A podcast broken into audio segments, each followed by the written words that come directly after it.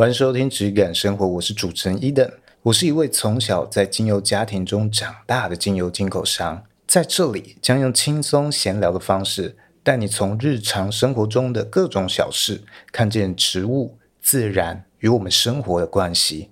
无论你是否曾经接触过精油，都可以在这里和我一起探索你理想中的质感生活。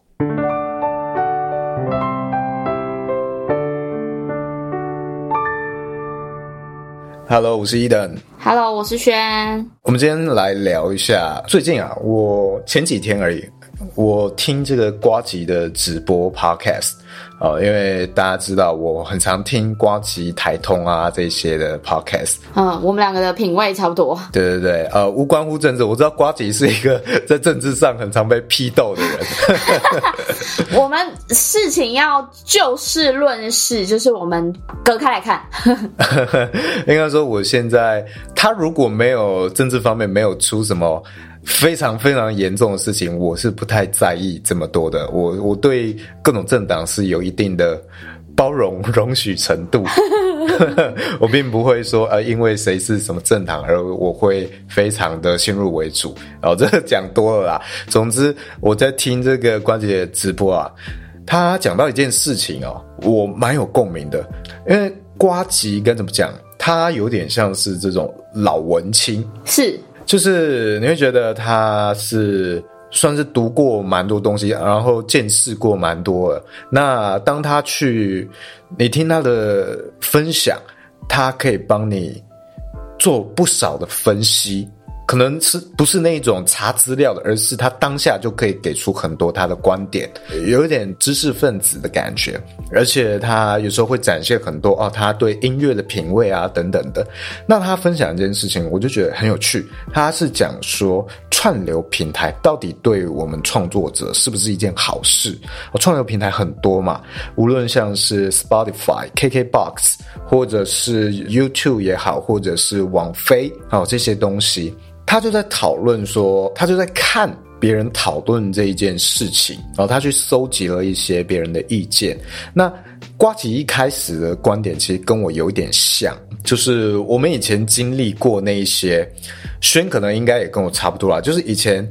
音乐是网络上大家会随便下载那些 MP 三哦，非常多的盗版，什么 Foxy 之类的吗？对对对，之类的。没有那个下载到的都不会是你想下载的东西。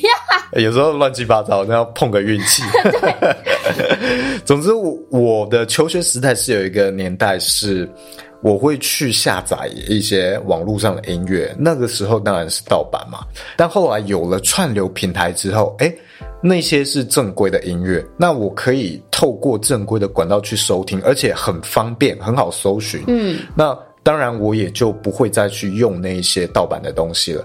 当时其实是有一些方便性的考量，很多时候大家在那个当下是因为方便性而去做这件事情，方便性高于呃我们可能对这些创作者的支持。但是当有了像 KKBOX、Spotify 这些，哎，收听很方便，搜寻起来也很方便，你也不用花时间去下载，然后你就可以收听。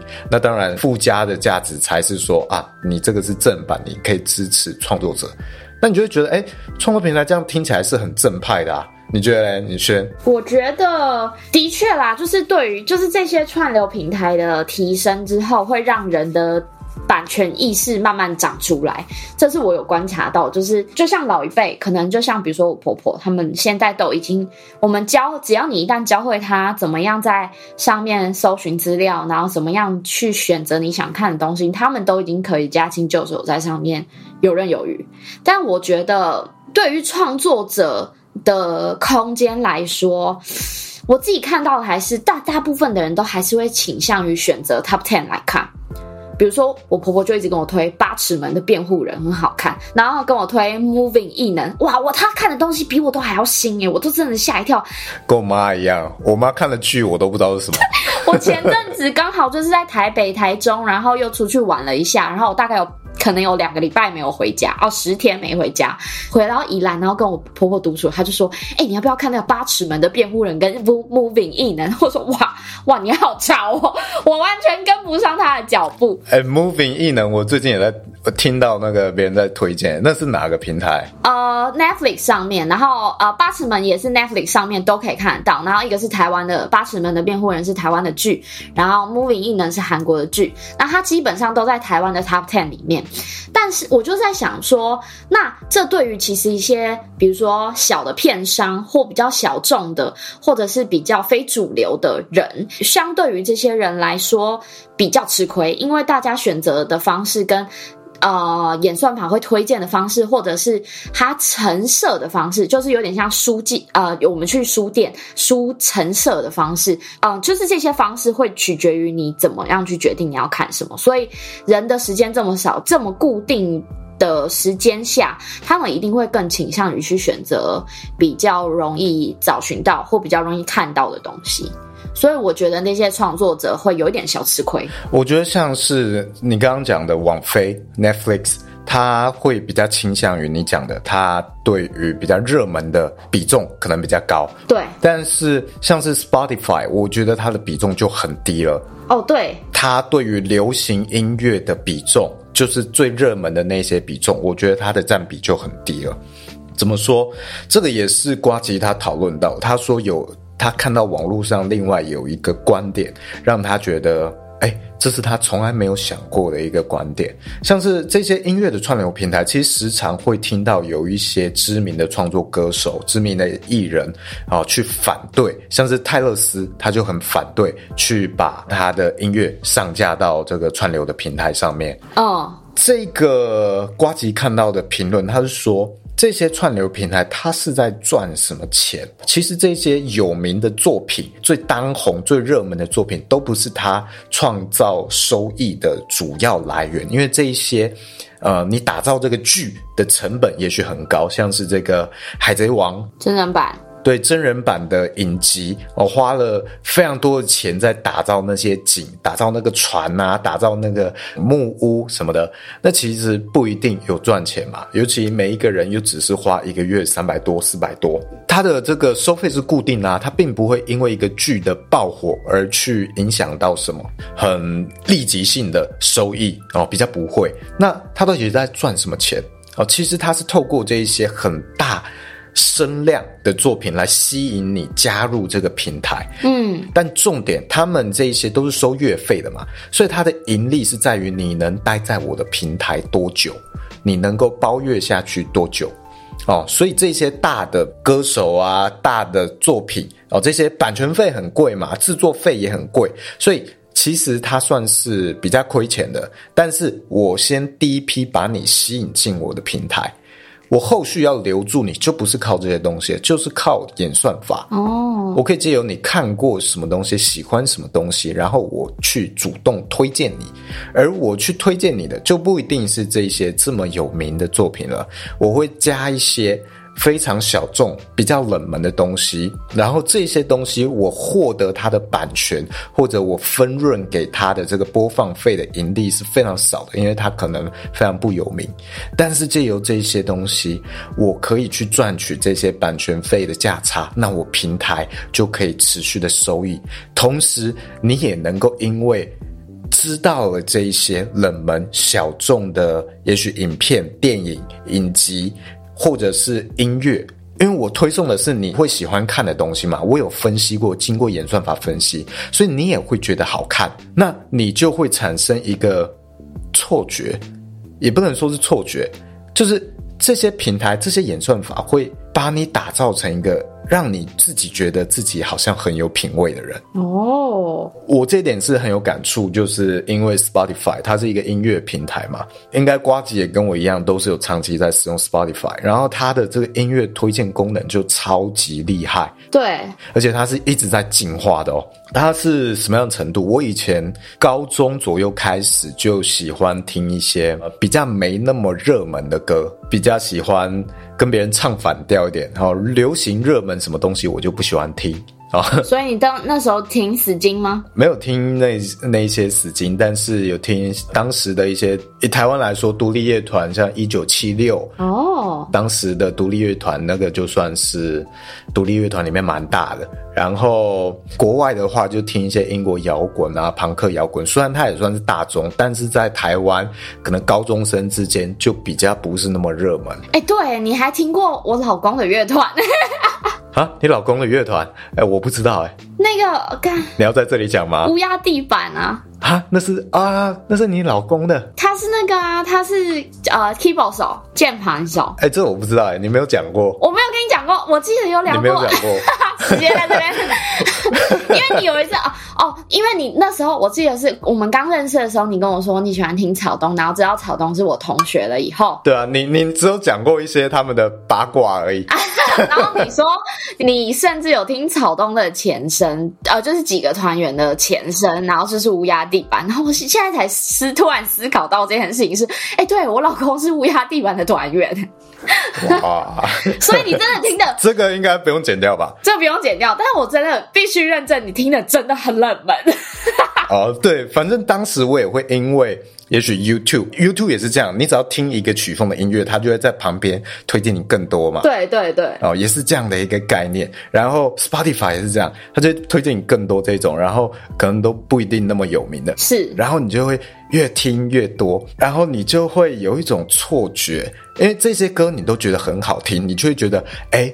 我很很厉害，我可以挖掘到这些这么小众，然后又品质这么好的，我觉得好像自己很有品味一样。嗯，啊，然后瓜吉说他也好像是这种感觉哦。其实这个这都是错觉。对，瓜吉就会他说他常常觉得很自傲，他会去看那个播放量，这个才几千一个月的播放量，然后但是我却在听他的歌，我觉得很好听，他就会觉得嗯有一点优越感。所以，我们这种喜欢听冷门音乐、挖掘冷门音乐，或喜欢听独立音乐的这种自我认知，自以为有这样的认知，其实是演算法塑造给我们的。哦，啊，我们被演算法塑造，所以我们就会变成 Spotify 串流平台的支持者。因为我们现在也不会像我高中那个时期，我一个一个去慢慢的找找别人推荐。我那时候还会上那个雅虎知识家。哇哦，请问什么曲风有什么推荐的乐团哦？我那时候会这样子去找，哦，现在都不用嘛，我就无脑交给演算法，我都不用动脑。对啊，反正我听了喜欢，我就按赞，然后系统演算法就会知道我喜欢这个，他就会帮我再继续训练，听更多这一类的东西出来。哦，那阵阵子喜欢听呃那个日本的独立音乐，像我六月的时候去日本，然后我就听了很多日本的乐团，然后那这那一阵子 Spotify 就会帮我推荐一大堆类似的日本的乐团给我，好可怕哦！就非常的无脑，你就只要做一件事情，就是听，然后喜欢的按爱心，就这样，也跟 YouTube 的演算机制都一样。最终只会留下我们喜欢的东西，这个就是串流平台把我们留在上面的一个方式。所以，它到底对这些创作者，广义上的创作者，是不是一件好事？其实就真的很难讲。哦，真的，就跟任何的平台一样，都要去竞争。它给了机会，但是竞争非常的激烈，就像抖音，就像 IG，就像 YouTube。你给了人人都有的机会，但其实我们是卖命在为这些平台工作，所以他其实他们的获利应该是蛮可观的。做平台的获利应该，你没有太大的竞争的话，那就是你一家独大。你看这个音乐平台来讲的话，Spotify 就做的很大，就蛮少能够去跟他竞争的。那 YouTube 更是一家独大，到底谁跟 YouTube 竞争？哔哩哔哩嘛，哔哩哔哩自己都快不行了，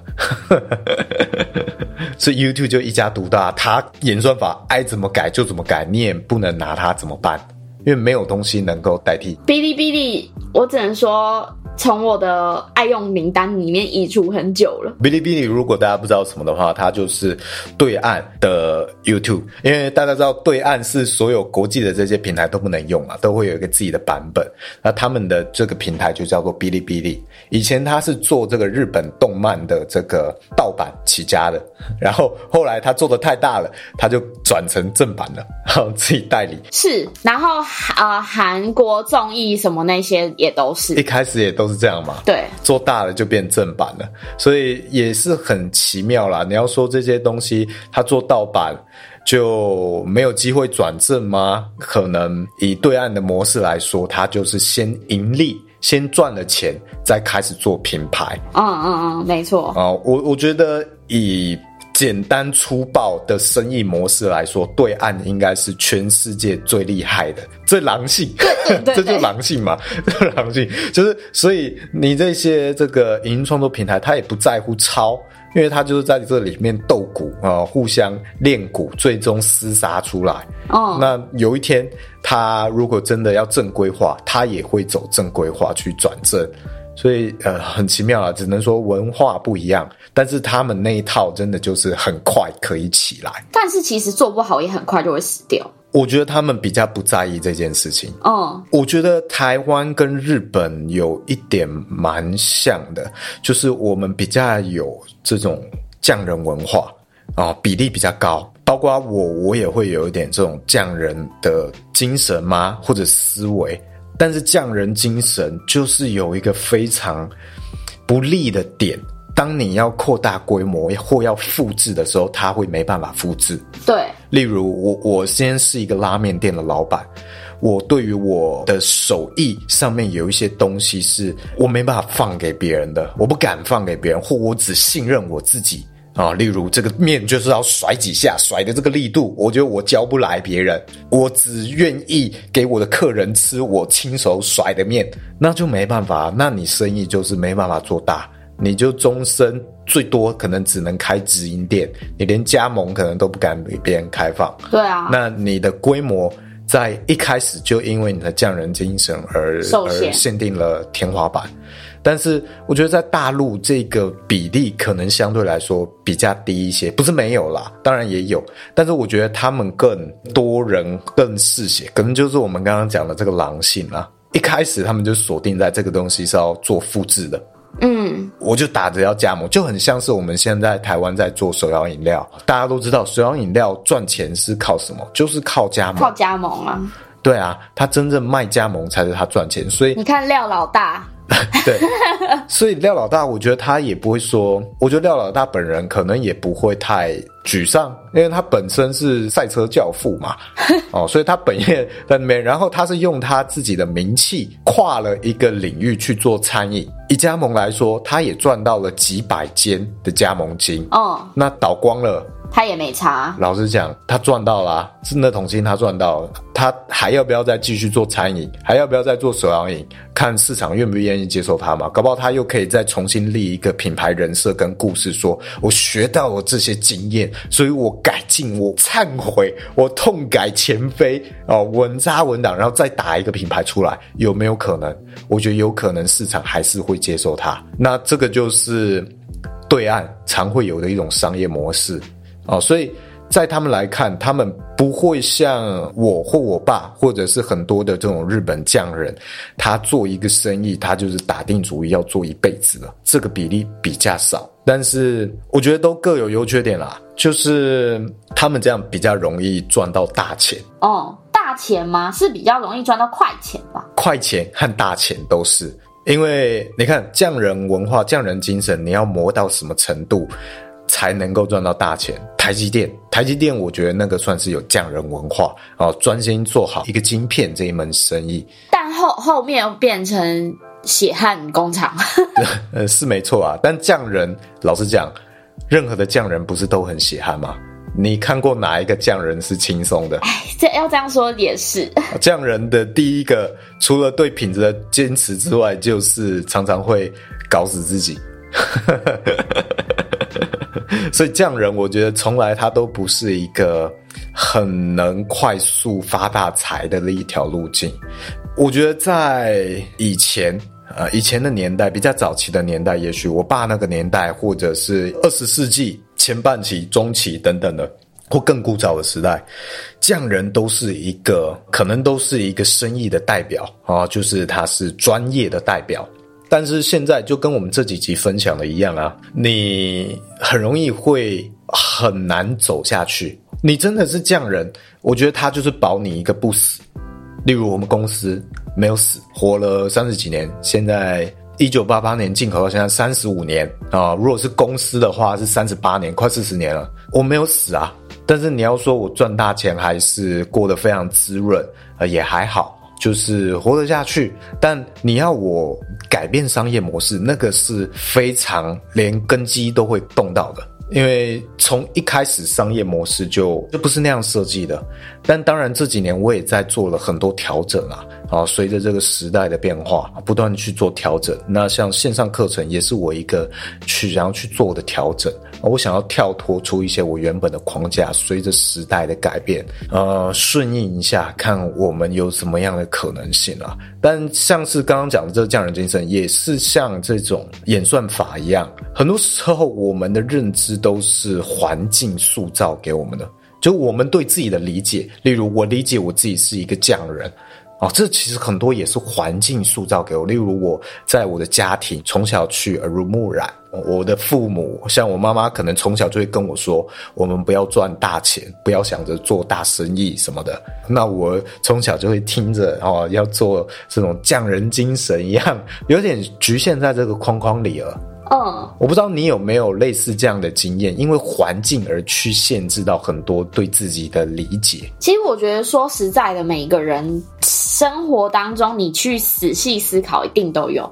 其实我最近最深刻感受到，就是前阵子跟朋友出去玩，然后我们就在聊，因为是大学朋友，所以就是他们就看着我从大学这样子上来台北，然后一路这样走过来。我觉得中间有一个很好笑的是。哎，其实你认定的你自己跟别人看到的你其实是截然不同的。就是呃，我有个朋友就跟我说，他跟另外一个朋友聊天，然后看到我现在比如说结婚啊、生了小孩啊，然后整个散发出来氛围还不错，他们觉得很开心，替我很开心。然后他们就谈到了我以前，他们觉得我毕啊，我没毕业，对不起，我离开学校以后，然后。呃，在公关公司上班，然后谈了几段感情，然后他们都觉得好像就是很有一种浮萍的感觉，没有没有扎下来的根，然后载浮载沉的，然后感情好像说实在的也没有到很稳定或很顺利的感觉。然后他们看到我现在变成这样子，他们非常的开心。然后他们跟我讲这句话的时候，无疑是这个是他们眼中看到的，他们帮我贴上的标签嘛。可是其实我自己在思考。跟我自己看到我的自我自己，我觉得我根本不是这样想的。我觉得哎，好特别哦，人家觉得我工作好像也没有什么太大的表现啊，或什么的。可是我觉得我自己在工作当中获得东西很多，然后或者是在感情当中东西获得也很多。可是从别人或这个环境给你的标签，可能不会是你心里所想的那样。然后又再讲一个是，因为我现在成为了妈妈，然后。还没成为妈妈之前，这个世界都在告诉你，妈妈是一个很牺牲的角色哦，妈妈要吃苦耐劳哦，妈妈要怎么样怎么样，要很很牺牲奉献哦，你会没有自己哦，什么什么的，讲这种就是你会完全接受到这种很多很可怕的话。然后其实产就是生完生产完之后，我有一阵子很忧郁，也是因为这件事情。就是我觉得我好像我的时间跟重心全部都在小孩身上了，然后我完全没有我自己，我把我自己撕得粉碎，然后我完全没有办法拼凑出一个完整的自己，因为我就是我的身体躯壳感觉都四散在各处，然后很有点破碎的感觉。可是到了现在这个时间点，我可以很。轻松或很自在跟你说，我其实有一些心得了，然后我走过来了，然后我觉得，对，的确我过得很破碎啊，或者是我时间真的不够用啊，但是我觉得我自己是一个新的，就是我从没有看过的自己，所以我觉得这些标签其实，在当那个时候的当下也阻碍了我的思考模式，然后让我变得很悲观，让我觉得我很可怜。可是现在这个时刻，我并不觉得我自己很可怜，我觉得我干，我超棒的。所以我觉得这真的都是，如果你不小心帮自己贴上了一些标签，你可能会过得不是很好。哦，这些标签我想到就是最明显的例子，我们大家都非常熟悉星座、血型、MBTI。对啊，这也是我们常常讲的嘛。这些其实都是别人。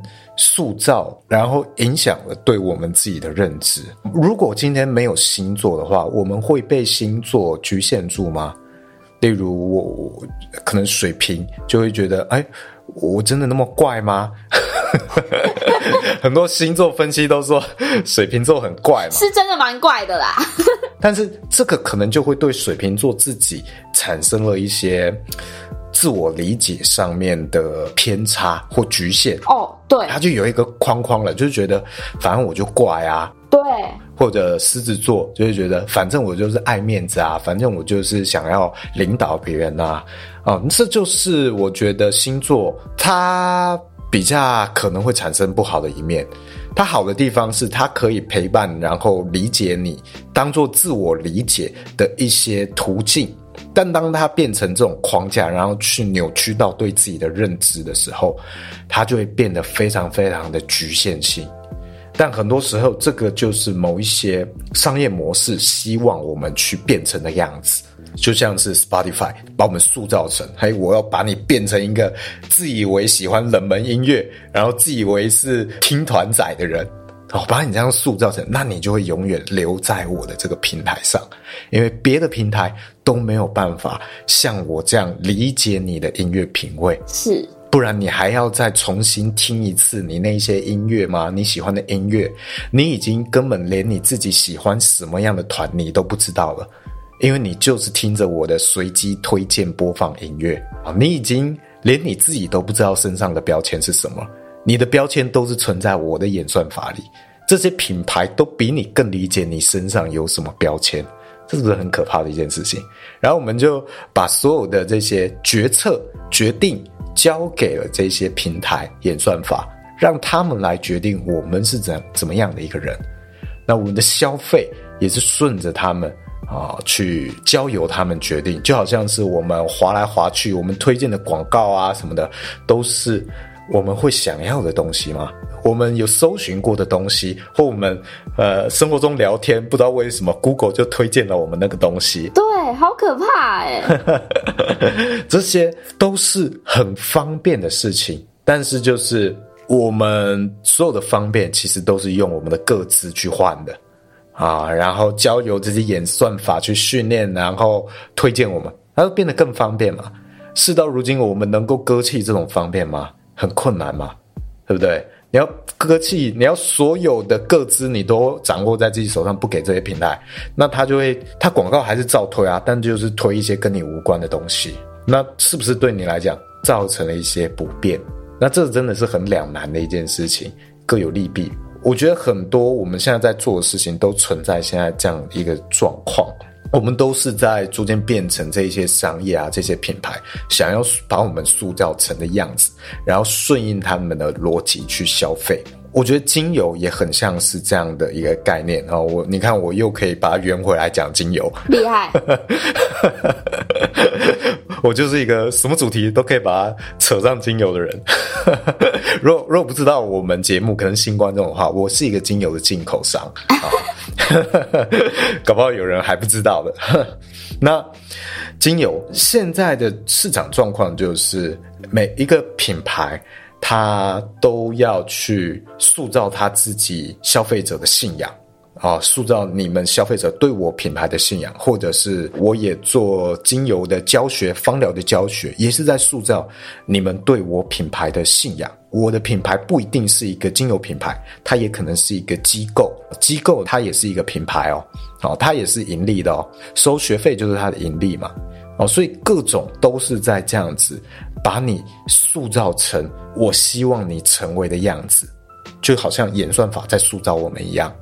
那当你学了这个机构的东西，你去看别家的精油，你都会觉得，哎、好像不是很对，好像跟我学的有一点不太一样，嗯，哎、欸，好像不是那些我学的品质的代表，这是因为你演算法就是精油，你学的那些那一套，就是告诉你这样子去看，这个通通都会讲到品质这件事情。品质我们讲过嘛，这个词在精油领域就是一个空的词。为什么空？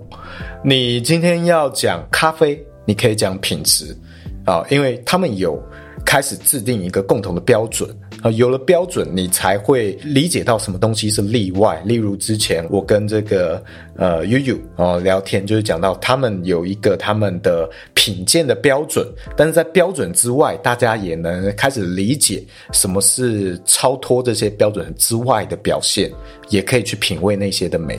但是精油不一样，精油现在是连标准都没有。所以我们在讲这个精油的品质啊，讲这句话的时候是完全没有标准可言的。嗯，不要跟我讲什么那些有机认证啊，什么成分分析什么，那些都不是。你没有看到橄榄油在讲这些东西嘛？品油师啊，他们建立这么长的制度，他们不讲这些嘛？有机认证他们讲多久？他们只在整个品油师训练里面只讲了几十秒而已。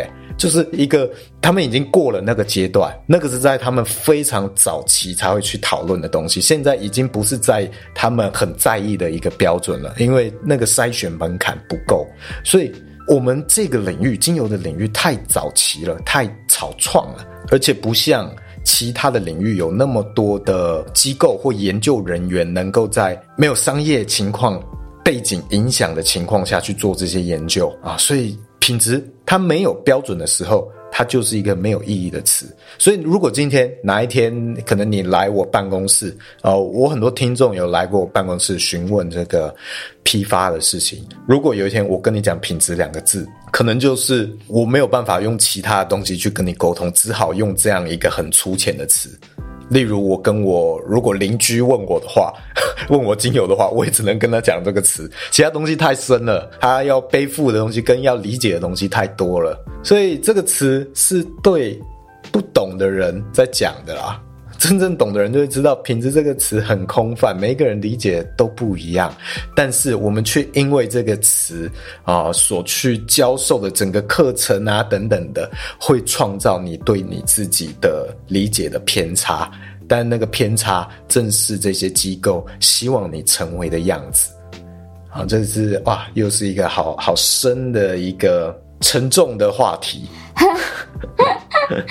我觉得，其实我自己后来理解到，标签这件事情，它其实是一个真的是双面刃，就是它可以很快速的帮你了解一个可能是你自己啊，或或别人眼中的你自己啊。但你如果太过于相信这些标签的话，你就会被局限住。所以我其实，呃，我不知道有没有提过，就是我会帮人家看简单的人类图。嗯，好像有提过。然后，如果听众不知道人类图是什么话，就是一种有点像是你的使用说明书的概念。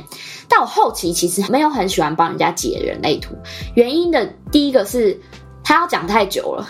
哦，对，就他的基本盘起跳要讲两个小时，一一个小时到两个小时很累。哎，其实发现他没有很被广为传播，哎，就像 MBTI 起来很快，但是人类图却没有。对，因为 MBTI。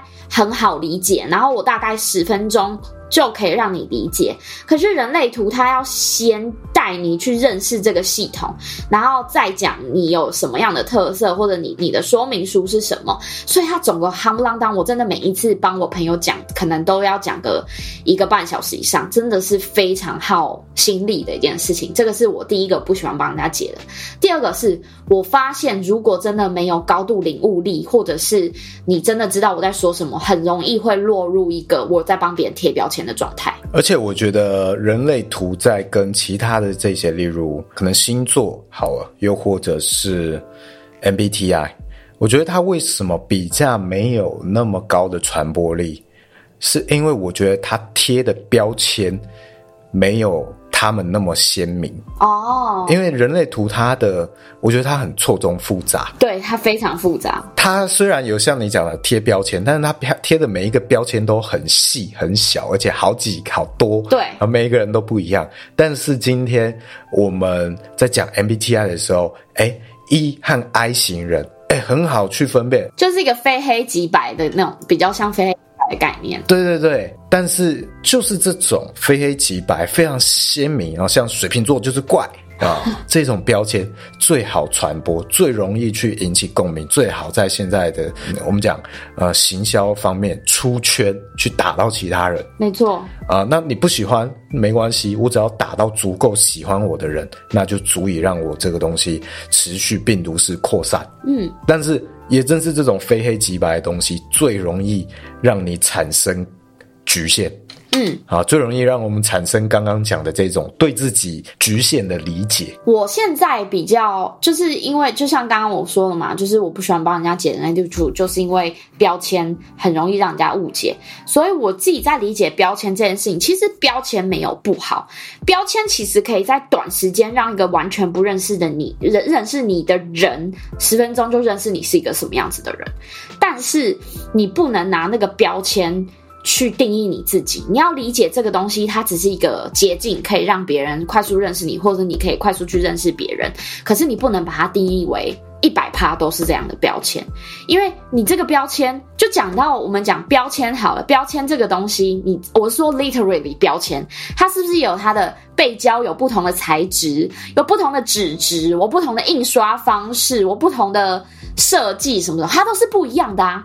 不是它只是上面贴九十九块，你就觉得它就就是哦，就是九十九块，那它就只有九十九块的价值。你还要去看它背后的那一层是什么。所以标签它只是可以让你快速去认识这个世界，认识一个东西，认识一个人，或者是别人来认识你。但是你不能因为贴了标签就把自己框架住。所以我觉得这件事情其实有一点有一点难，可是要刻意的去练习，让自己不这么的被这个东西影响。但是又可以活用它，其实真的蛮难的。像我自己现在就是故意会给自己贴一些标签，比如说新手妈妈啊，然后或者是什么奶牛啊，或者是没毕业的高中生啊，我就是会故意给自己贴一些比较好笑的标签，让人家在刚认识我的时候会觉得我是一个轻松好相处的人。可是我并不会因为这些标签去定型了我自己在哪里。就是反而他们认识我之后才会发现，哦，他不是只有他自己给自己贴的这些标签这么如此而已，反而是还有更有深度。所以这是我利用标签的方式。刚讲到这个标签，就让我想到很多能量工作者啊，灵性工作者会用非常多嗯、我们前几集也聊过，就很多他们共通的词汇，嗯，像是讲宇宙啊、高我啊，很很多只要接触过这方面课程的人，啊，能量是。最基本的啊，能量，我觉得这两个词还算是偏向比较一般人也有可能会说到吗？有可能。我觉得他接受度稍微高一些，但是当你讲到呃像刚刚的这些东西，高我啊，然后宇宙啊，那个又再更小众一点点，就是更会有那个你讲出来就好像是说我最近有参加这些能量工作坊哦的感觉，嗯嗯嗯嗯嗯，哦有那种味道。老实讲，我觉得用这些方式讲话，我们之前也讨论过，一点都没有比较高级。对，像我爸。我自己从小也是在这样一个环境，家里有一个灵性工作者的环境里长大。因为我爸是一九九几年，不到两千年就学灵气，然后两千年初就开始教灵气，教了非常久。他自己是不太会用这一些词汇讲话，一方面是他平常就没有在讲话。平常我没有在跟他讲话，我们只会讲早安，话非常少的人。真的假的？对啊，我爸话非常少。是他不跟你们讲话，还是你们不跟他讲话？他自己本身就不讲话。OK，我们就开玩笑说，呃，我跟我妈开玩笑，我们要听到我爸讲话，我们也要付费去上他的课。那开课的时候就可以侃侃而谈。没有，你妈应该要说，因为你爸是客家人，所以他连话都很省。啊，客家人可以开这个玩笑。总之呢，我我爸也不会用那一些的角度去讲。那好像是这可能这十几年吧，我觉得特别流行一些词，而且每隔一段时间又有新的词出来。好，就是一种很有流行性的东西。常常有一些刚学出来的人，或刚参加这一些，或对这些有很有兴趣的人，就会一直讲，一直讲这些词啊。我觉得宇宙啊，我跟宇宙的连接等等的，我觉得 OK。但是这个是有利于你沟通的吗？你真的是要沟通吗？我觉得就回归到这一点，这些词真的会协助你更与宇宙连接吗？我觉得其实讲这些词只会让人家对你的误解更深而已。我觉得当你讲这些词，这也只是另外的一个框架而已，并没有因为你讲了宇宙，你就跟宇宙连接的更深。你只是在宇宙里面另一个渺小、非常渺小的另外一个框架局限之中而已。那这些的讲法让我想到一个领域的人，我觉得。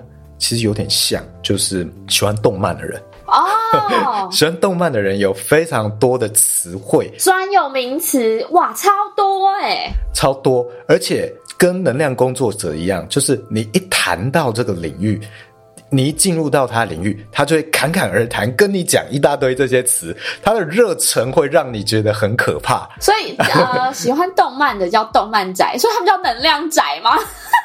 能量宅，我觉得这可以算是能量宅，没有不好，但是你要掌握怎么样去跟别人沟通。有时候你的这些热忱啊，和这些词汇是不利于沟通的。嗯，哦，并没有很好的去传达给别人，应该这样子讲。对，并不能让，就是其实我觉得有些人他其实就是我认识的有些能量工作者，他们其实是很想要把这件事情普及到社会大众的，可他们还是嘴里面就说着这些高我啊，这些什么，这些让人家很难去理解的词，那到底要怎么样才有办法有效的传播给大众？我觉得它是一个很好的框架。当你处在一个极度需要这一些帮助的时候。例如，你真的处在一个很、很混沌、很混乱的状态下，然后，哎，今天有一套公式，哦，叫你抽离自己，用高我来看自己，就等于是你今天处在一个呃数值之中，然后你套上一个公式，得到一个答案，好像这样的一个概念。我觉得 OK，你在一个极端需要协助情况下，然后这个东西可以协助到你，那我觉得很好。OK，但是我认为所有的东西都是处在一个一个随时在追求平衡的状态。哦，我们人的任何面向、任何的活动都是这样，最终我们都是在试着寻求一个平衡。而你在一个极度失衡的状态，OK，这个东西协助你稍微拉回一点平衡了。但是当你真的回到了一个接近平衡状态的时候，有一些这些框架就不再适用于你了。嗯，而你要去注意到这些事情，它就可能会去局限你的思想。这个如果用芳疗领域来说的话，就像是我们讲疗效哦。我常常举例的嘛，薰衣草就是助眠，就是镇静安定，而像是姜就是促进血液循环，什么这些 OK，你要讲。呃，可以，这个对新手、对入门的时候讲，这个是入门的时候，你可能啊，你会需要或者是建立你成就感与信心的东西。但当你进到了下一个阶段的时候，这些东西通通都会局限你，局限你的所有想象，局限你对植物的所有认知。所以，看你处在什么阶段啊，跟什么样的状态，那这些框架。都是随时我们要去调整的，不然就会像我们讲的，这些都会局限到你的世界、你的视野啊，而且是会局限的很严重的啊，你就可能会一辈子都在这里面打转也不一定。我就听过这一些方疗学了二三十年在教课的人，还用这种方式在沟通。天哪！哦，什么植物就是什么疗效，那我觉得那个真的是你一旦理解到制造层面。跟他们种植层面可能会产生的波动跟不可确定性，你就会知道我们没办法这样子去为这个植物贴上这样的标签。嗯，就好像我我去贴你的标签，你就是什么什么，你就是家庭主妇，你就是一个喂奶机器。天哪，好难 做哦！你就是独立乐团 keyboard 手的老婆。这种这种标签。我我我等下跟我老公说。这些只在某一个时期、某一些视角，它存在了极少的意义。嗯，那那当它回归到了一个平衡的状态，我们要用更更大的视角去看的时候，它可能就不再具有意义了。嗯，那我觉得我们今天教精油、教芳疗也是一样。呃，很多的教学，我觉得都过头了。啊，在过度不确定的一个地基之上讲太多疗效了。那些论文，你实际去看，他们去介绍哦，因为有什么论文，所以我们去讲什么疗效。那些论文，哇，他用的是什么精油？你去看一下好不好？搞不好他根本就不是这种农业思维的精油，搞不好他是从路边买来的精油。因为我们去想一下，这些做研究的人，哈，做精油研究，他是什么背景？他有可能会理解到制造层面吗？很难，真的很难。那他能做什么？最好的状态，可能他自己去拿那个植物自己试着萃取，但是很常会发生他萃不出精油，因为实验室的那个蒸的这些锅子设备太小了，可能什么烧杯什么，那根本蒸不出精油。你去蒸那个玫瑰看看，你在实验室里绝对是蒸不出来的，因为你你的量体不够大。那一般的这些实验室研究人员，他做研究，他可能没办法理解到生产层面上的这些问题。那如果他不自己蒸，那他可能就想说，OK，那我买市售的精油好了，好，市售大品牌。如果呃他们可能存在品质上的差异，那我就多买几个品牌嘛。但如果你没有这些制造层面上的认知，你买这些国际品牌的精油，其实基本上几乎啦。都不会是农业思维制造的精油，都是经过化妆品工厂他们去调配过的薰衣草风味，真正薰衣草风味精油，风味偏向香水的概念。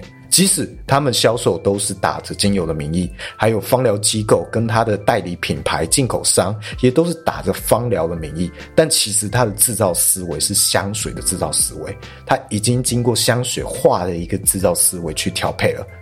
也具有芳疗的疗效，但是当我们在教的时候，我们不会去教这些东西，因为会自打脸。嗯，啊，所以教的人他只能够教说他是怎样怎样好，但是实际上他并不真的理解这些东西，所以产生的偏差就非常非常的大。我们教着。现打柳橙汁啊，有怎么样的营养？但是我们卖的东西，看提供给别人的东西，却是便利商店的罐装柳橙汁。那这个就是这个产业目前最大的一个问题。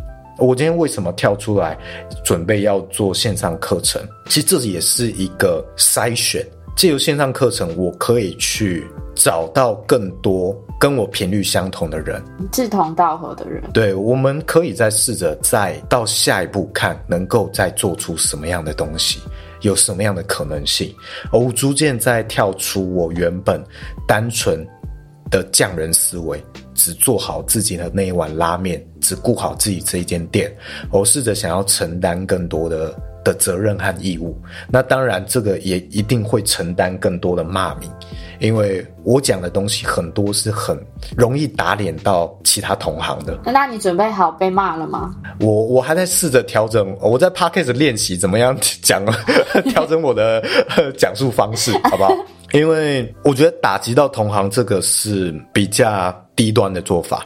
你听我这 podcast 两三年来不断的去调整，我我想要去用更温和的角度去诉说我想说的事情。我觉得最高端的做法一定是能够整合所有人的资源。你今天即使你是便利商店的罐装柳橙汁好了，我有没有足够大的一个包容度，能够让整个所有的资源都整合在一起？我有没有办法？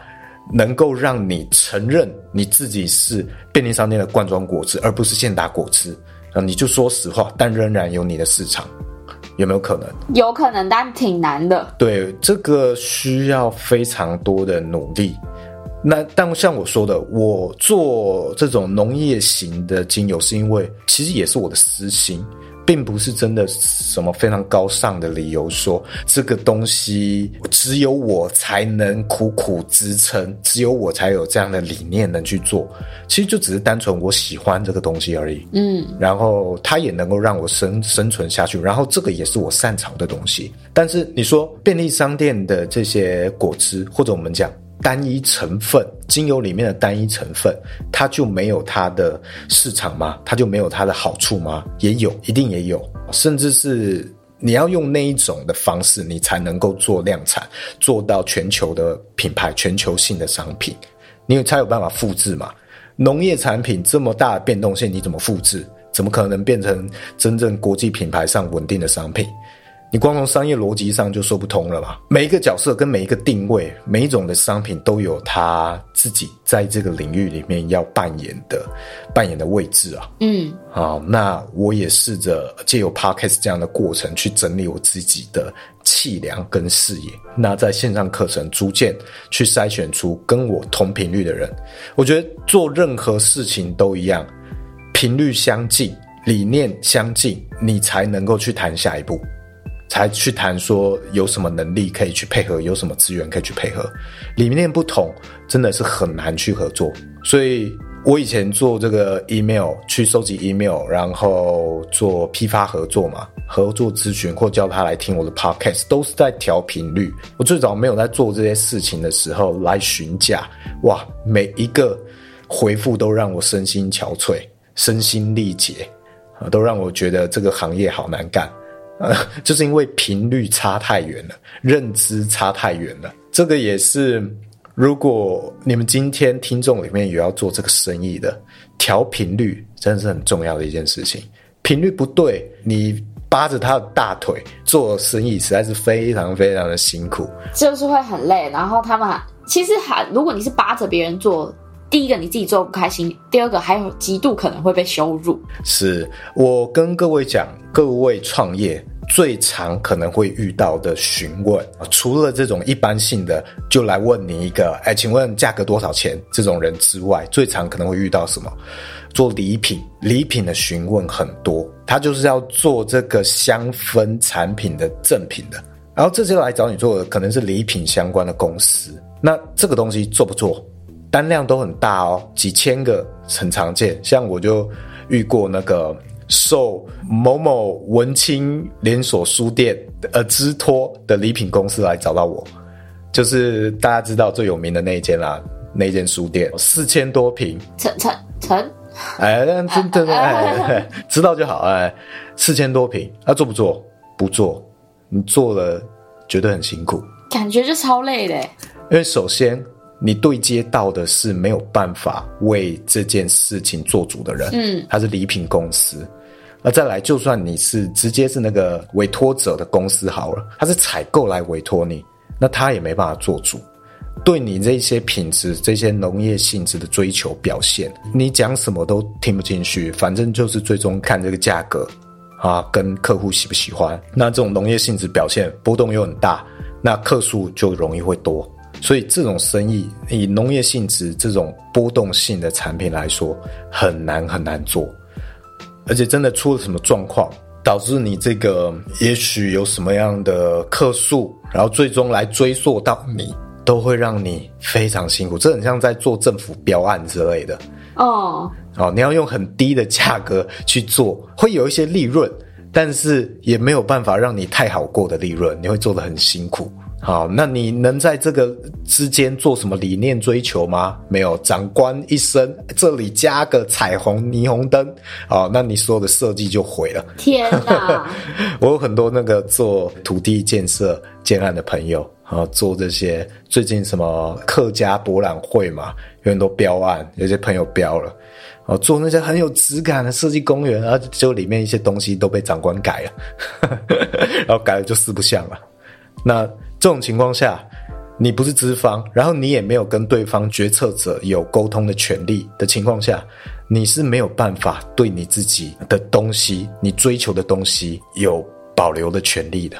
所以你要对这些非常高度追求的东西，甚至是非常理想化的追求，你要有话语权，你才能活得下去。嗯，那我是很幸运，我我这个祖上基因呵呵 有一些早期的客户，祖上积德，有一些早期的客户让我足够有本钱去做转型，然后做 podcast，然后活到现在。我爸那那一时期的客户现在几乎没有了。那就是很幸运，然后中间我有做 podcast，然后可以去转型。但是我今天做线上课程，我大概比较不会去聚焦在怎么样去进口精油，怎么样做一个进口批发商，因为那个，哎、欸，我今天下来做线上课程，就是我有些东西要跳开，这个很难做的，哦、你不要再来跳进我的火坑，好不好？很辛苦的，你这样子进了精油之后，你会变成你不知道要怎么样诉说你的理念，信仰度不够啊，你卖不出去你的精油，就变成你要开芳疗课程，你要开机构教机构，然后来带货，就变成所有我前面我我们这整个节目在讲的事情，你开始会受到这些的限制制约哦，这一整套一条龙的课程，你会开始变成你不想要成为的样子，你就跳开，辛苦的事情给我们做啊，是不是？其实这样子讲下来，其实比较好的还是。大家成为一个同盟，然后由一个人去做这件事情，这样子量体才大啊，不是吗？是分工合作，然后同盟，对，我觉得是蛮重要的。例如，我有一些认识的啊，例如香料公司，台湾最大的其中一间香料公司，其中其里面曾经有人来找过我，那。他们很明确的就我们互相交流，说他们做的东西就是比较类似香精啊，虽然他们是叫精油，但是做的东西就是比较像香精。OK，如果我这边有比较香精类追求的，可能要做便宜的香皂哦，便宜的蜡烛的，那我就把客人 pass 给他。那他如果有那种比较更高。更深的追求了，比较灵性想方面、能量方面追求了，OK，那这种客户他 pass 给我，嗯，这就是一个简单的同盟。对啊，对啊，市场总是有各种各式各样需求的人存在，那我们就各自做适合自己的就好了，这就是一种同盟。好，那我我试着也成为有这样气量，可以去与各种不同面向的人同盟的人。那这些都是为了让我喜欢的这一个非常农产品性质的东西有机会可以被看见，有机会走向一个更稳定的一条生存的路线。嗯，都是为了这件事情来铺陈。但是为了这件事情的铺陈，我会有可能要面临更多的斗争哦，也不一定啊，哦，这个就是。还不知道，还没走上去，不知道，大概就是这样啊。嗯，好啊，今天大概也就讲到这里啊。啊，如果还没有去呃填写线上课程意愿表单的，我放在这个关于我的连接里面，点开我们每一集下方的关于我们啊资讯栏位里面有一个连接，点进去就可以填写。啊，大概是年底左右会开始正式贩售。OK，好，那就这样，我们就下一集再见啦，拜拜，拜拜。